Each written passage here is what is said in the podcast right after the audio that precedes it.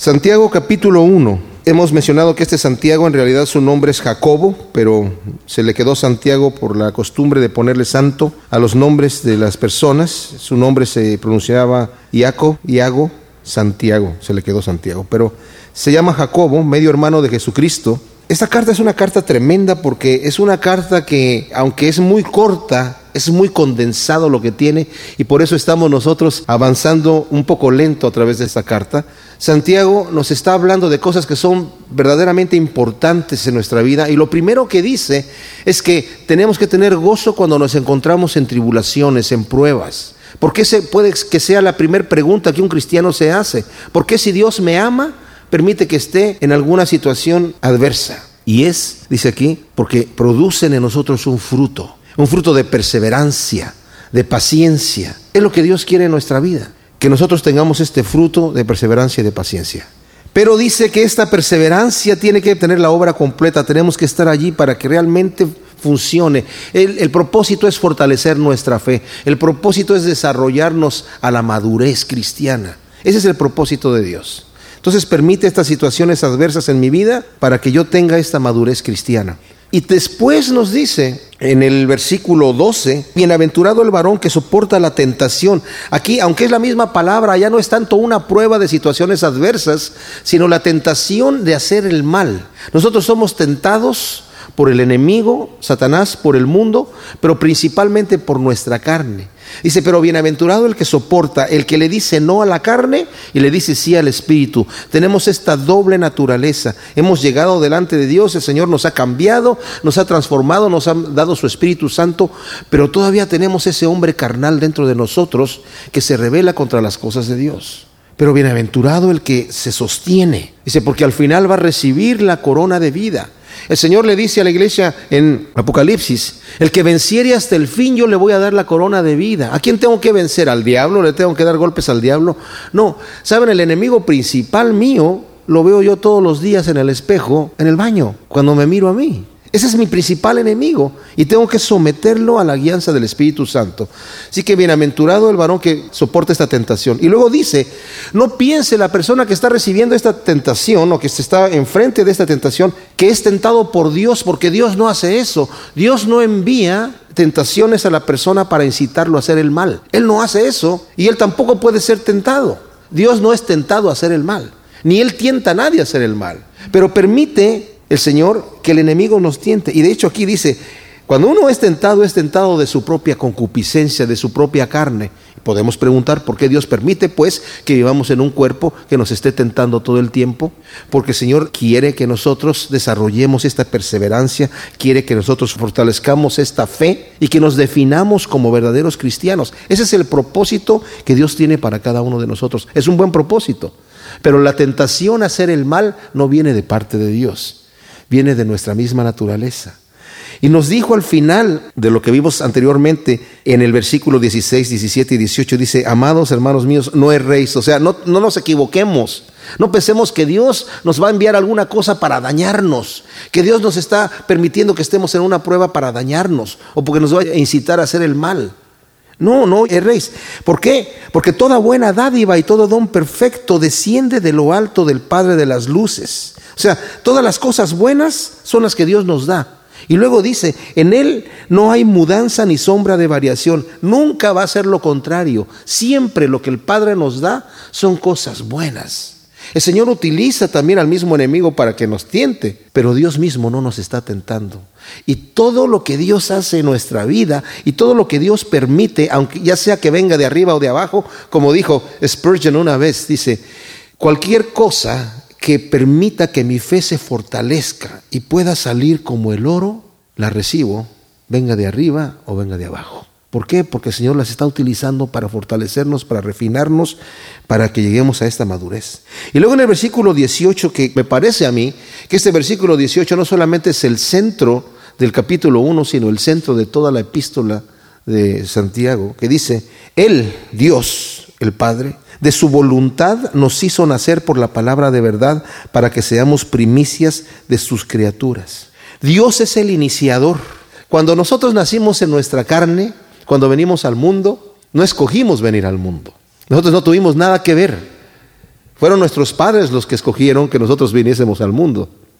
Pero cuando nosotros nacemos de nuevo, podemos pensar que nosotros somos los iniciadores. Porque cuando el Señor le dijo a Nicodemo, es necesario nacer de nuevo para entrar en el reino de Dios. Y Nicodemo le dijo, pero ¿cómo, cómo le hago? ¿Cómo se nace uno? ¿Cómo nace uno de nuevo? ¿A poco el nacer? ¿Puedo entrar por segunda vez en el vientre de mi madre y nacer? Y si eso fuese posible, ¿en qué me beneficia? O sea, ¿tengo que hacer ese procedimiento para ir al cielo? Y le dice el Señor, no, no, no, no, no se trata de eso.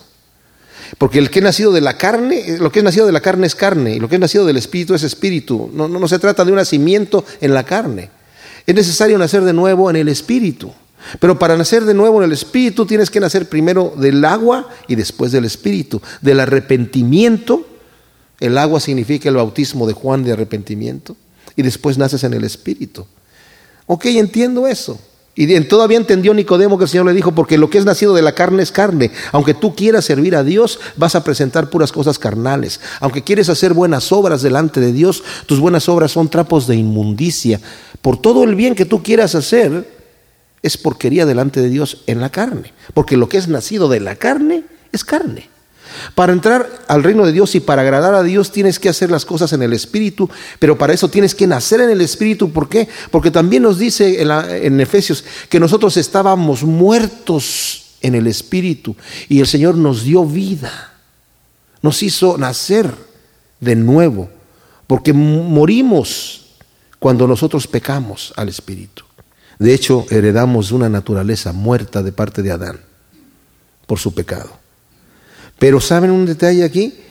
El Señor le responde porque Nicodemo dice, ok, ok, ya entendí, pero ¿cómo hacemos para nacer de nuevo? ¿Cómo se hace esto? Y el Señor le dice, así como Moisés levantó la serpiente en el desierto, es necesario que el Hijo del Hombre sea levantado para que aquel que en él cree no se pierda, mas tenga vida eterna. O sea, la serpiente fue levantada en el desierto para el Señor sanar un castigo que había enviado al pueblo de Israel. Y tenían que mirar a una serpiente y creer por fe que por ver la serpiente ellos iban a ser librados de la muerte de las serpientes que estaban entre ellos, porque era un castigo que Dios les había dado, por fe. Y así como tienen por fe que creer a mi palabra que yo les estoy diciendo lo que tienen que hacer con la serpiente, así el Hijo del Hombre va a ser levantado en la cruz para que todo aquel que en él cree no se pierda, mas tenga vida eterna. Así se nace de nuevo. Pero nosotros no somos los iniciadores y, es muy difícil aquí trazar una línea para decir, esto es lo que me corresponde a mí y esto es lo que le corresponde a Dios. Nosotros debemos de leer lo que la Biblia dice que nos corresponde a nosotros, porque dice la Biblia que nosotros tenemos que obedecer ciertas cosas, pero a la vez no levantarnos el cuello y decir, eh, yo creí, yo tomé la decisión, yo dije, yo voy, Señor, y tú no lo hiciste. Y nos levantamos el cuello porque dice, es por fe nuestra salvación, dice Pablo y no es por obras, sino por fe. Dice, pero esto no de nosotros. ¿Cuál? La fe. Es un don de Dios. Entonces Dios también da la fe.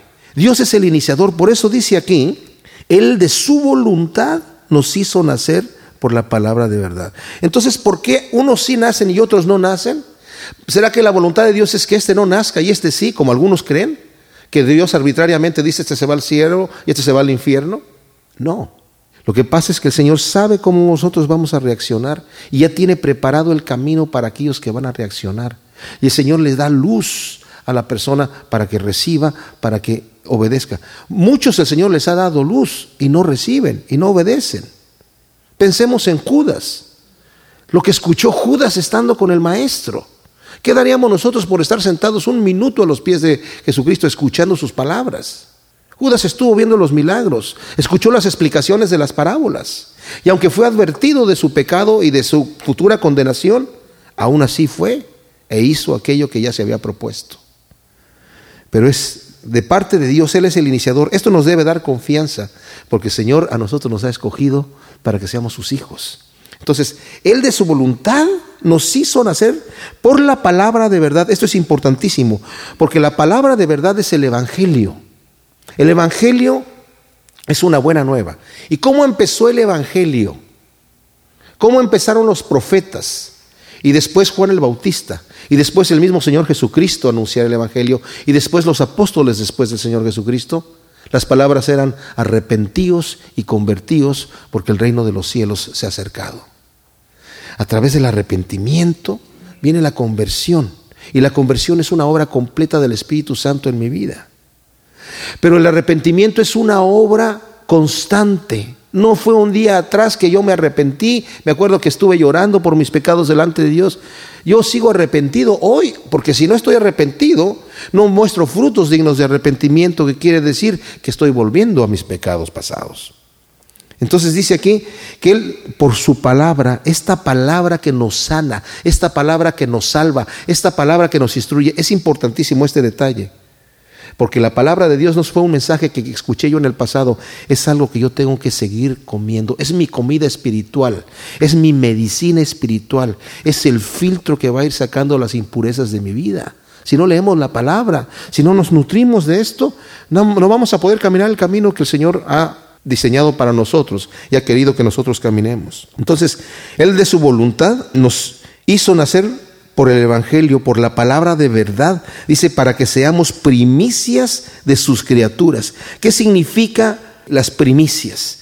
Las primicias era lo que el hombre le traía al Señor de los primeros frutos. Yo creo que fue un mensaje tal vez el más antiguo que Dios le dio al hombre, porque sabemos que Caín y Abel trajeron sus primicias delante de Dios.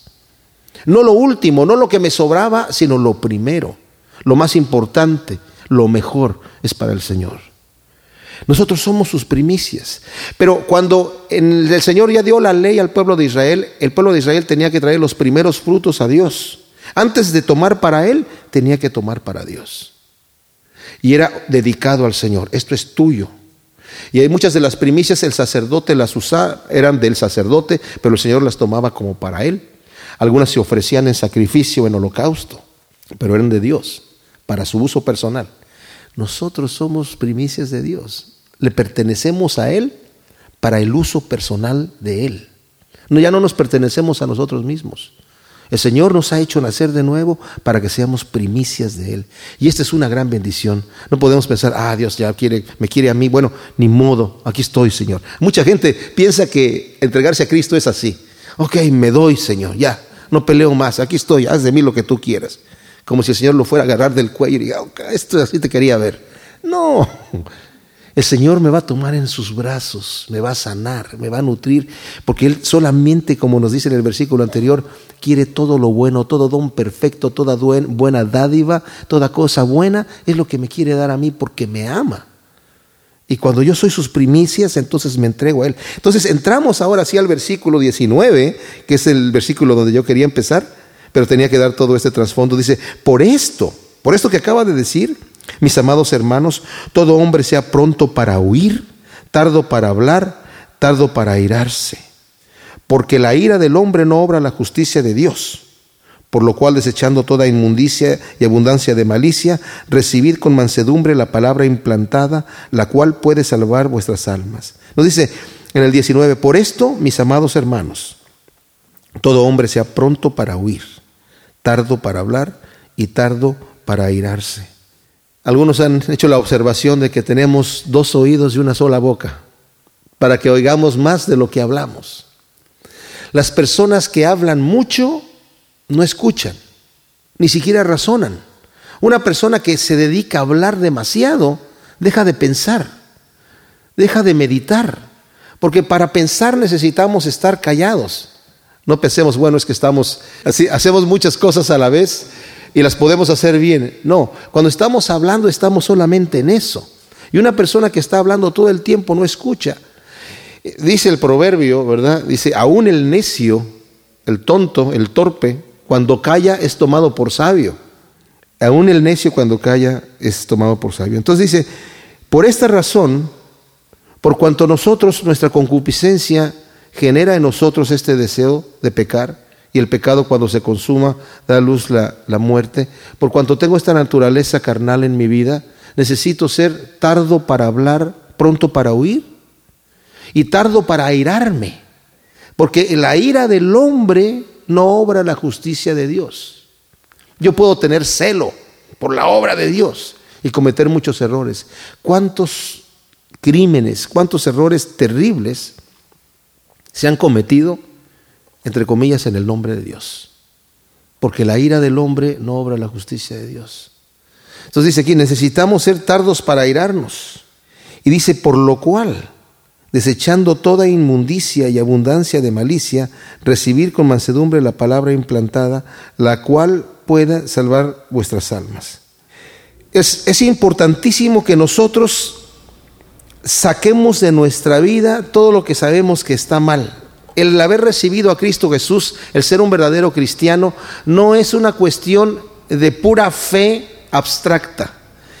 Santiago es muy criticado porque dice que, dicen equivocadamente, que Pablo dijo que somos salvos por fe y no por obras, pero que Santiago dice que somos salvos por obras contradiciendo a Pablo. Y hay una escuela que hoy en día todavía existe, que ponen a Santiago en el piso, incluso llegan a decir que él en la carne escribió esta epístola. Pero si nos damos cuenta, el mismo Pablo, Pedro, Juan, todos hablan de que tenemos que vivir una vida santa, porque es una verdadera contradicción que yo diga que tengo un cambio en mi vida, que tengo vida de Cristo en mí, y no haya un cambio en mí. Tiene que haber un cambio en mi vida. Tiene que haber un cambio en mi vida. Por eso dice aquí, desechando toda inmundicia, necesito tomar una decisión, ¿qué camino voy a escoger? Todavía estoy en un cuerpo carnal. La inmundicia está delante de mí. El Señor, aunque me ha cambiado, me ha dado de su Espíritu Santo, no estoy en el cielo, estoy todavía aquí y estoy rodeado de inmundicia. Pero yo necesito desechar todo eso. Y cuando dice abundancia de malicia, no quiere decir que voy a sacar la abundancia de malicia y me voy a quedar solamente con lo justo de malicia. No, se está refiriendo a sacarla toda. Porque tenemos abundante malicia en nuestro corazón. Cuando nosotros realmente hacemos un examen de conciencia para saber cómo estamos, nos vamos a dar cuenta que tenemos abundancia de malicia. Estaba yo escuchando eh, un comentario sobre Alexander White, que era el pastor de una congregación importante en Edimburgo, un hombre con un testimonio impecable que criticaba el pecado, lo condenaba terriblemente y obviamente dije, un testimonio impecable. Y en cierta ocasión llegó un tipo y le dijo, un amigo, Vino un evangelista aquí a la ciudad y dijo que el pastor fulano de tal, de la iglesia fulana de tal, no es convertido. Y él se levantó de su silla y dijo, atrevido, ¿cómo se atreve a decir una cosa así? A sugerir que el doctor fulano de tal no es un hombre convertido. Le dijo, dijo otra cosa más. Dijo que usted, Alexander, tampoco es un hombre convertido y dice que se quedó mudo, se sentó en su silla, guardó silencio por un largo minuto y después le dijo al que estaba allí, déjame amigo, déjame, porque tengo que examinar mi corazón. No inmediatamente dijo, ¿cómo? ¿Cómo se atreve a decir que yo no soy un hombre convertido? Sino empezó a analizar su corazón. También eh, Juan Bunyan, el que escribió El progreso del peregrino, otro hombre con un testimonio impecable, dijo en cierta ocasión, al único que me puedo yo comparar cuando analizo mi vida es al mismo diablo. Alexander White, al final de su vida, cuando ya estaba muy anciano, le dijo a su congregación, conozco al hombre más perverso de Edimburgo, se llama Alexander White. Cuando nosotros examinamos nuestro corazón, delante de Dios, vamos a ver lo que realmente somos. Y el Señor quiere que hagamos eso. No, ¿cómo podemos desechar toda abundancia de malicia y, y, toda la inmundicia que hay en nosotros si no venimos a la luz de Dios? No comparándonos a nosotros con nosotros mismos o comparándonos con otra persona, sino comparándonos con el Señor, dejando que la palabra nos hable. Necesitamos, cuando leemos la palabra, necesitamos leerla con atención y dejar que la palabra realmente entre en nuestra vida para escudriñarnos. Y dice aquí, esta palabra implantada, la tenemos en nuestro corazón. El Señor la ha puesto. Dice el Señor, escribiré mis leyes en sus mentes y en sus corazones. Tenemos una conciencia. Esta conciencia es el instrumento que nos está guiando. No tenemos, como algunos piensan, un diablito a la izquierda, en el oído izquierdo, y un angelito en el oído derecho, que nos están diciendo, vete para acá, no vas para allá, ay, ay, ay, me están confundiendo, déjenme en paz. Porque yo soy una buena persona, soy tranquilo cuando no tengo esos diablitos y ese angelito diciéndome cosas. No existe el diablito ni el angelito, pero existe algo muy parecido. Y lo que es, tenemos una conciencia como cristianos que está conectada al Espíritu Santo. Y el Señor a través de esa conciencia nos habla. Cuando nosotros dejamos de escuchar la voz de la conciencia, hacemos que la conciencia se cauterice. Cauterizar quiere decir cuando algo se quema, se le hace una costra y luego se le hace un callo y se hace insensible. Dios nos habla a través de esa conciencia y nos dice lo que nosotros debemos hacer. Si no obedecemos, no lo hacemos porque no es el diablito, sino la concupiscencia que hay en nuestra vida, nuestra carne, que nos dice no y que razona y la excusa por la cual yo no debo de obedecer lo que Dios me está diciendo. Tengo la oportunidad de hacer el bien. Y por ejemplo, una vez yo me acuerdo, eh, en México hace muchos años, eh, fui a comer en algún lugar de comida rápida y ya pagué. De esos lugares en donde al final le preguntan a uno, ¿qué fue lo que se comió? Esto, esto y aquello, aquí es tanto, y ya pagué y me fui. Entonces cuando me fui, empecé a contar, ya había caminado como media cuadra, el dinero y me di cuenta que la persona le di un billete de 10 y pensó que era de 100 y me regresó mucho más del cambio. ¿Y qué hago? Me quedé yo, bueno, ya tengo media cuadra caminada. Inmediatamente al tratar de razonar, lo justo es llevarle el cambio. Dije, ya tengo media cuadra caminada. Y, y a lo mejor me va a decir este tonto si hubiera quedado con el dinero. Me va a ver la cara de tonto. Y estaba yo así, como tratando de, darme una buena razón en mi carne. No era un diablito en la izquierda, era mi carne, mi concupiscencia. Desafortunadamente hay gente que dice, me bendijo Dios. No es cierto. Bendición de Dios, aleluya. Señor, gracias por tu bendición. Me has dado el dinero de los impíos, la riqueza del impío es para el justo. Y hasta versículos le ponen, me regresé porque mi conciencia no me dejaba tranquilo. Y le dije a la persona, ¿sabe qué me dio de más? Le dio un billete de 10, pensó usted que era de 100 y me dio esto de más.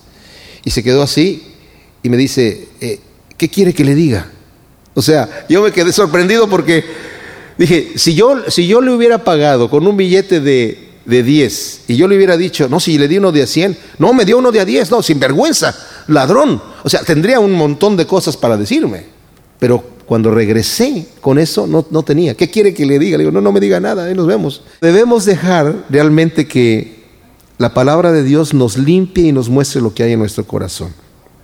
En el versículo 22 del capítulo 1 de la epístola de Santiago, hasta aquí Santiago nos ha dicho que nosotros debemos de ser tardos para hablar, nos va a hablar mucho de la lengua Santiago, y debemos ser prontos para oír y tardos también para airarnos. Debemos de limpiarnos de toda inmundicia y debemos dejar que la palabra que está escrita en nuestros corazones haga su obra cambiadora en nuestras vidas.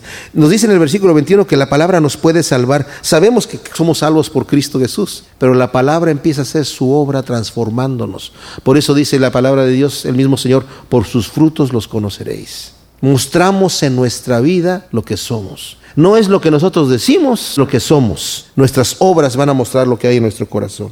Entonces nos ha estado hablando de esta palabra que está implantada, pero no solamente está implantada en nuestro corazón, sino que también la leemos y también la escuchamos. Y qué bonito es llegar a escuchar un mensaje y oír la palabra de Dios, ¿no? Y, y sobre todo cuando nos empieza a tocar el corazón. Pero dice aquí, pero sed hacedores de la palabra y no tan solamente oidores, engañándoos a vosotros mismos.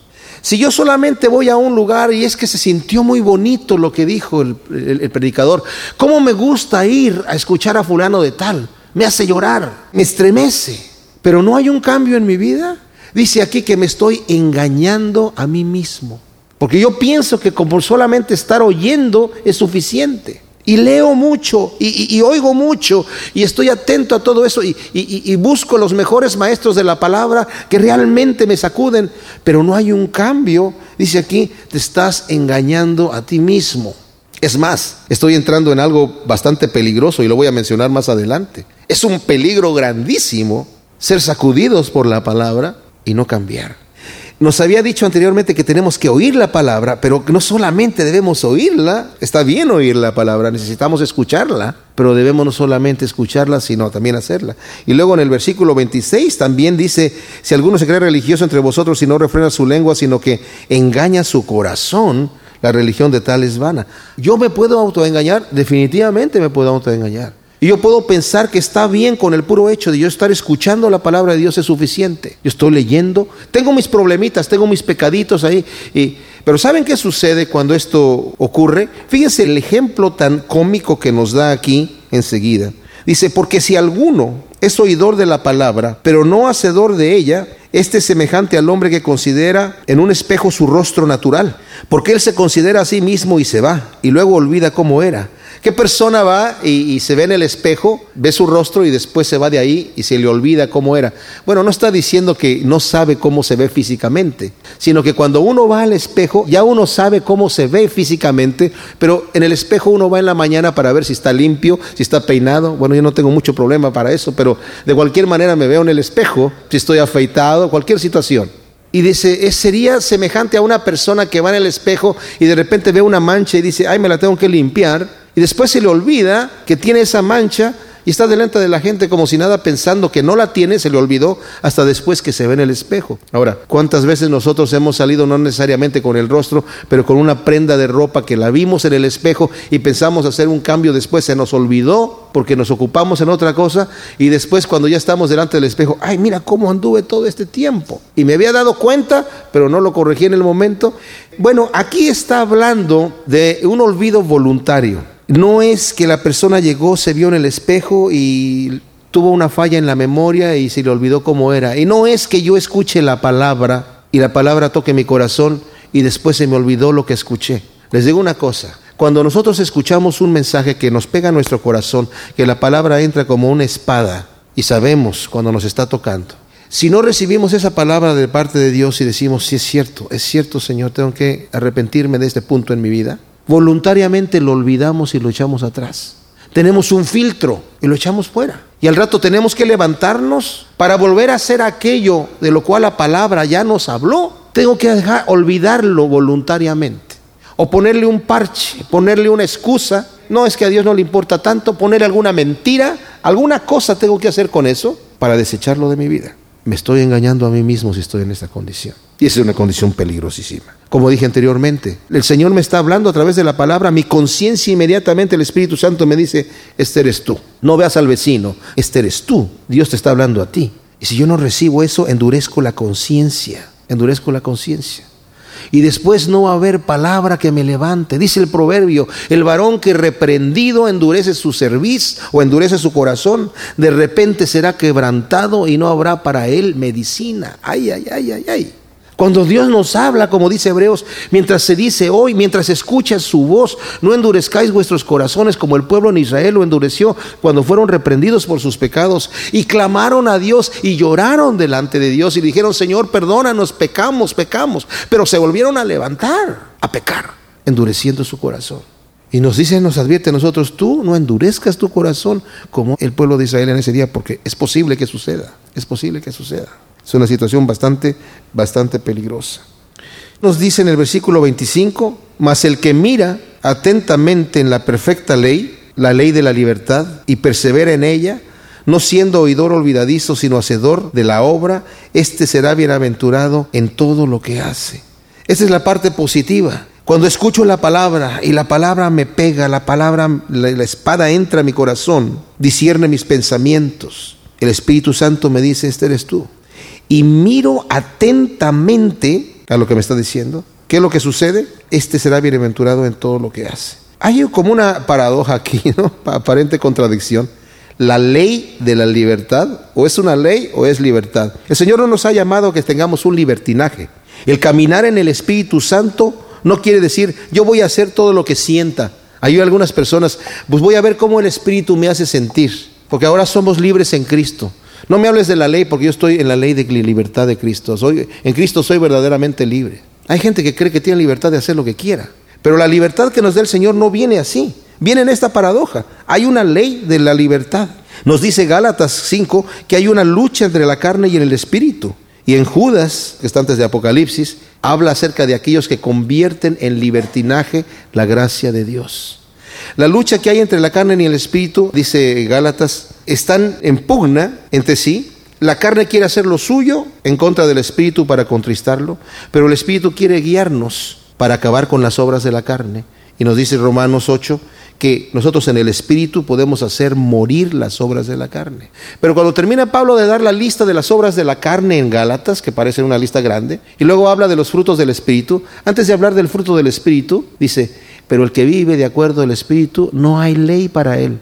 Y no puede, ah, entonces estamos bien. No, por vivir de acuerdo al Espíritu es crucificar las obras de la carne. Y nos dice que no hay ley en el sentido de que no estamos bajo un legalismo, pero sí hay una ley del Espíritu. Romanos 8 también nos dice que la ley del Espíritu de vida en Cristo Jesús me ha hecho libre. Hay una ley de Dios obrando en mi corazón. Y la ley es obedecer al Señor. Cuando nosotros obedecemos al Señor, entonces vamos a ser libres. El Señor le dijo en Juan 8, dice, si permanecéis en mi palabra, seréis verdaderamente mis discípulos y conoceréis la verdad y la verdad os hará libres. En 8, 31, 32. Si permanezco en la palabra de Dios, estoy sujeto. Permanecer en la palabra de Dios significa, si estás haciendo lo que está en mi palabra, vas a permanecer en la verdad y esa verdad te va a libertar. ¿Liberar de qué? Pues del pecado. No, no es libre aquel que dice, ah, yo me acuerdo que en México decían, oye hermanito, a ti no te dejan en tu iglesia tomar, ¿verdad? No te dejan fumar. Ellos se sentían libres. Yo tengo la libertad de hacer lo que yo quiera. No, mi amigo, tú no eres libre, tú eres esclavo del pecado. El que es verdaderamente libre es el que Cristo Jesús, el Hijo de Dios, lo ha hecho verdaderamente libre. Aquel que permanece en los mandamientos de Dios. Cuando somos hechos cautivos de la palabra de Dios en obediencia, somos verdaderamente libres. La semilla de la palabra que nos dice aquí, por medio de la cual nosotros somos libres también, es siempre la misma palabra, la misma semilla, perdón. La semilla es la misma, pero no produce el mismo fruto en todo mundo, porque todo mundo es diferente terreno y el terreno depende de lo que yo decida hacer. Como dice la parábola del sembrador, el que es tierra dura, el que escucha la palabra y no la entiende, se endurece su corazón, llega el enemigo y se la lleva. Aquella persona que es sembrada en, tierra entre, eh, eh, con pedregales es aquella persona que inmediatamente echa raíz porque tiene poca profundidad. Pero cuando vienen los problemas, los ataques, sale el sol y se seca. El que es sembrado entre espinos también crece bien, echa raíz inmediatamente, pero los espinos crecen juntamente con él. Los afanes de la vida, el dinero, las cosas, las preocupaciones de este mundo, y me distraigo de lo que realmente es importante de mi eternidad y se hace infructuosa, dice la Biblia. Hay que el que es sembrado en buena tierra y produce fruto a ciento por uno. La semilla es la misma, pero el terreno es diferente. Mas el que mira atentamente en la perfecta ley, la palabra. ¿Cómo se mira atentamente la Biblia? ¿Cómo debemos nosotros leer la Biblia? La leemos porque decimos, bueno, ok, mi ración, voy a leer unos dos, tres capítulos y ya, ok, ya leí, ya cumplí. Estamos acostumbrados en la religión a cumplir. No se trata aquí de eso. Se trata de que la palabra nos hable a nosotros y tenemos que hacernos preguntas, leerla atentamente, detenidamente, no pasar adelante hasta que la palabra nos haya hablado. Y cuando leemos un pasaje debemos hacernos varias preguntas. Debemos preguntar del pasaje qué, cómo, dónde, cuándo, por qué. Estas cinco preguntas, qué, cómo, dónde, cuándo, por qué, para entender lo que está diciendo el texto. Pero una vez que entendimos lo que te está diciendo el texto, necesitamos hacer otras preguntas personales. ¿Qué me dice de Dios el Padre el texto? ¿Qué me dice de Dios el Hijo? ¿Qué me dice de Dios el Espíritu Santo? ¿Qué pecado hay ahí que yo debo evitar? ¿Qué promesa debo aceptar? ¿Qué mandamiento que deba obedecer? Eso es mirar atentamente la palabra de Dios. Necesitamos leerla de esa forma. Necesitamos también leerla habitualmente, o sea, constantemente, haciendo de esto un hábito constante. Hay malos hábitos, pero también hay buenos hábitos. Y el hábito de leerla, por costumbre, habitualmente de alimentarnos de esta. Y luego debemos de leerla obedientemente. El Señor Jesucristo también hablando de esto mismo, de, lo que dice eh, Santiago aquí, o Jacobo, de que aquella persona que, que no hace es como el oidor olvidadizo, pero el que la hace va a ser bienaventurado. El Señor le dijo a sus discípulos, si sabéis estas cosas, bienaventurados seréis si las hicieres. En cierta ocasión iba el Señor caminando y una mujer gritó, el público, bienaventurado el vientre que te trajo y los pechos que mamaste. En otras palabras, bienaventurada la mujer que fue tu madre. Y el Señor se voltea y le dice, más bienaventurados son aquellos que oyen la palabra de Dios y la hacen. O sea, muchas gracias por, por el elogio, ¿verdad? A mi madre, pero te voy a decir qué es lo que es realmente importante aquí. Más dichoso es aquella persona que oye la palabra de Dios y no que se queda ahí, sino que la hace. Porque también el Señor dijo al final del sermón del monte, aquel que escucha mis palabras y las hace, les voy a decir a qué lo voy a comparar. A un hombre que, que fundó su casa sobre la roca y cuando vinieron ríos y vientos pegaron con fuerza contra aquella casa y se mantuvo firme. Pero aquel que escucha mis palabras y no las hace, lo compararé a un hombre que eh, fundó su casa sobre la arena y cuando vino los vientos y los ríos, fue muy grande su ruina. No solamente es oír la palabra de Dios, dije yo qué bonito es haber estado sentado a los pies de Cristo y haberlo escuchado. Sí, pero qué trágico es levantarse de los pies de Cristo y decir qué bonito y dejarlo ahí y no tener un cambio de vida.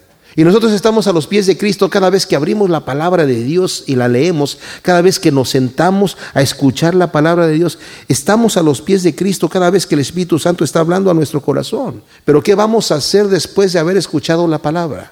¿Vamos a fundarla sobre la roca o la vamos a fundar sobre la arena? Y después de esto, dice aquí, si alguno se cree religioso entre vosotros y no refrena su lengua, sino que engaña su corazón, la religión del tal es vana. La religión pura y sin mácula delante de Dios el Padre es esta, visitar a los huérfanos y a las viudas en sus tribulaciones y guardarse sin mancha del mundo. ¿Saben qué? Esta epístola de Santiago me ha estado haciendo pedazos, porque la palabra de Dios yo la he escuchado y le he enseñado esto en muchas ocasiones y lo que hemos estado ya eh, considerando ahora realmente me ha disectado. Pero esto que vamos a leer ahora, me dejó realmente, me, tomó Santiago, me sacudió, me tiró al piso, me volvió, a levantar y volvió a sacudir y me volvió a tirar. En estos tres versículos pequeños que vamos a, a considerar ahora. Y es esto.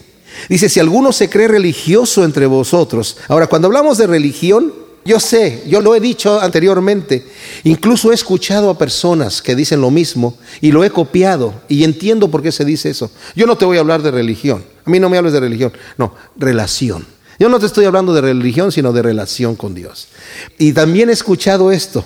Religión viene de religar, y eso es el esfuerzo humano que tiene el hombre para ligarse a Dios. ¿Saben que eso está equivocado totalmente?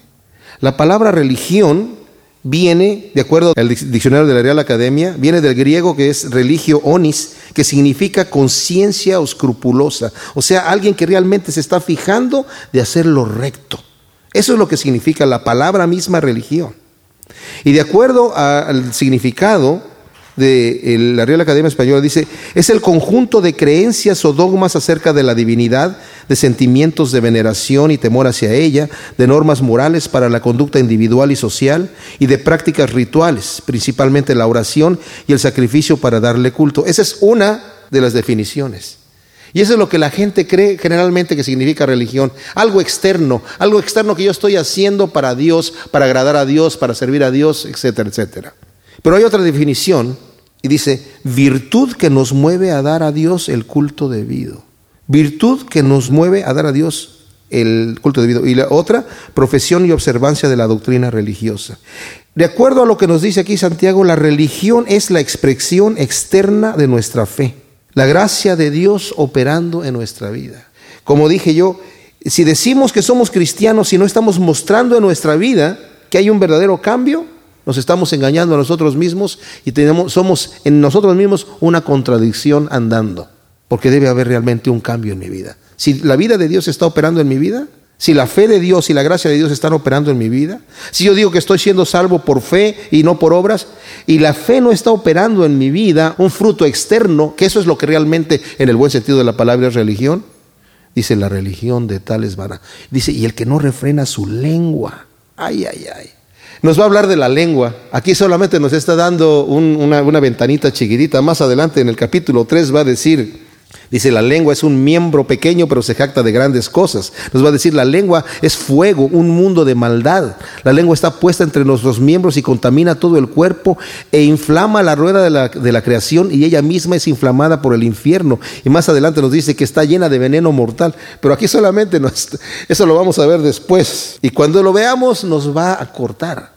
Pero aquí solamente nos está dando una ventanita para que sepamos aquella persona que, que, que habla lo incorrecto, que no refrena su lengua y dice que es un cristiano, verdadero cristiano, dice, la religión del tal es vana. Es, eres una vergüenza para el Evangelio. ¿Y saben qué? Yo aquí no quedo limpio absolutamente para nada de lo que nos va a decir aquí. Aquí tengo unas eh, cosas que algunas personas han dicho acerca de la lengua. Calvino dijo, aquel que parece brillar con santidad y se dedica a difamar a otros con la excusa de tener mucho celo, en realidad lo hace impulsado por la lascivia de la difamación. Lo voy a volver a leer. Aquel que parece que brilla con santidad y se dedica a difamar a otros con la excusa de tener mucho celo, en realidad lo hace impulsado por la lascivia de la difamación. El hecho de que algo es verdad no justifica que sea dicho, no justifica decirlo, pero es que es la verdad. Es que fulanito, ya te enteraste. No, no estoy chismeando, estoy diciendo, sí estás chismeando, ¿cómo no? Te estás haciendo querer ver mejor que aquel. Estás poniendo aquel abajo para tú quedar un poco más arriba. Ese es un grave problema con la lengua. También un poeta dijo esto, la verdad que dices para difamar con mala intención es peor que todas las mentiras que puedas inventar. Lo voy a volver a repetir. La verdad que dices para difamar con mala intención es peor que todas las mentiras que puedas inventar. Por eso Isaías me maravilla. El profeta Isaías ya estaba sirviendo al Señor y de repente tiene una visión de Dios del templo y ve al, Señor llenando el templo y su vestidura cubriendo todo y la gloria de Dios y en ese momento cae al piso. ¿Y saben qué dice? Miserable de mí, que he visto a Dios y soy un hombre de labios impuros y vivo en una generación de gente con labios impuros. O sea, le tocó, lo primero que pudo observar era que tenía labios impuros. Pero aquí dice otras cosas más acerca de la religión y es esto. Y dice, la religión pura y sin mancha delante de Dios y el Padre es esta, visitar a los huérfanos y a las viudas en sus tribulaciones y guardarse sin mancha del mundo. No, no debemos nosotros cometer el error de resumir o de eh, traer la, la religión, lo que es verdadero, nuestra relación con Dios y lo que debemos hacer, a un simple estado mecánico de caridad, de benevolencia y de portarme bien a los ojos del mundo. Tiene que venir combinado, si está bien, la iglesia, yo estoy orgulloso de la iglesia cristiana, que hace muchas obras de benevolencia. Y yo puedo estar dando muy buen testimonio, pero no sirve de nada si no viene combinado con la palabra del Evangelio. Aquí no nos está diciendo Santiago todo lo que la religión es, nos está más bien dando una prueba. A ver si nosotros pasamos la prueba. ¿Cómo pasamos la prueba de la lengua? Yo no la paso muy bien. Yo he hablado mal de gente porque me siento con el derecho de, no, esta persona está mal por esto y aquello. Y ya estoy condenado. Dice, tu religión es vana por quererte poner en una parte más arriba. Al poner al otro hacia abajo, al echarlo abajo, obviamente tú te estás poniendo arriba. No puedes con la misma boca que predicas para levantar el ánimo de una persona que está caída, decirle a otra persona para ponerlo a aquel y descreditar a otra persona. Una misma fuente no puede dar dos aguas. Nos va a hablar de eso más adelante Santiago. Pero esta prueba también tiene que demostrar en mi corazón, Dios es compasivo con la persona que es impotente, con aquel que no es muy afortunado. dice, y la religión pura y sin mancha es tener cuidado, visitar. Esta palabra visitar no significa que la va a visitar a su casa, ¿cómo está? Buenas tardes, bueno, mucho gusto, ahí nos vemos. Significa atender. Significa porque tuve hambre y me diste de comer, porque tuve sed y me diste de beber, porque estuve enfermo y me cubriste. Porque el Señor se interesa de la gente que no es tan afortunada económicamente y nos ha puesto a nosotros la iglesia para que tengamos el mismo corazón. Si pertenecemos a la familia de Dios, tenemos que tener las características de la familia de nuestro Padre Celestial en nuestra vida. Y luego al final nos dice, y mantenernos limpios de la contaminación del mundo. Uf, esto es súper extenso, súper extenso y profundo. Vivimos en un mundo contaminado. Y nosotros para mantenernos limpios debemos dejar que la palabra de Dios nos esté lavando. Les digo una cosa, con esto voy a terminar. Es un error gravísimo esconder una conducta inmoral, privada, bajo la cortina del servicio ministerial. Yo estoy haciendo mucha obra para el Señor, pero personalmente en mi vida privada tengo una vida inmoral. A estos el Señor les dice en Mateo 7 y en Mateo 25, van a llegar en aquel día y me van a decir, Señor, que no hicimos muchas cosas en tu nombre, muchas obras, Señor, pero yo les diré en aquel día, apártate de mí, maldito al fuego eterno, hacedor de maldad. Yo conozco lo que hay en tu corazón. Tú no te mantuviste sin mancha de la contaminación del mundo. Por eso nos dice la palabra, como concluyo diciendo, no seas oidor olvidadizo sino escudriña la palabra de Dios. El que mira atentamente la perfecta ley, la de la libertad, y persevera en ella, no siendo oidor olvidadizo, sino hacedor de la palabra, éste será bienaventurado en todo lo que hace. Gracias Señor, te damos por tu palabra. Y te pedimos que, así como hemos considerado estas palabras tan tremendas de parte de Santiago a nuestro corazón, Señor, que más bien eres tú hablándonos a través de tu palabra, no queremos ser olvidadizos, Señor, y menos en esto que acabamos de escuchar, sino realmente traerlo a nuestro corazón y ponerlo por obra, Señor. Necesitamos mucho, mucha ayuda de parte de ti. Ayúdanos, Señor. Acuérdate que somos polvo. Te lo pedimos en el nombre de Cristo Jesús. Amén.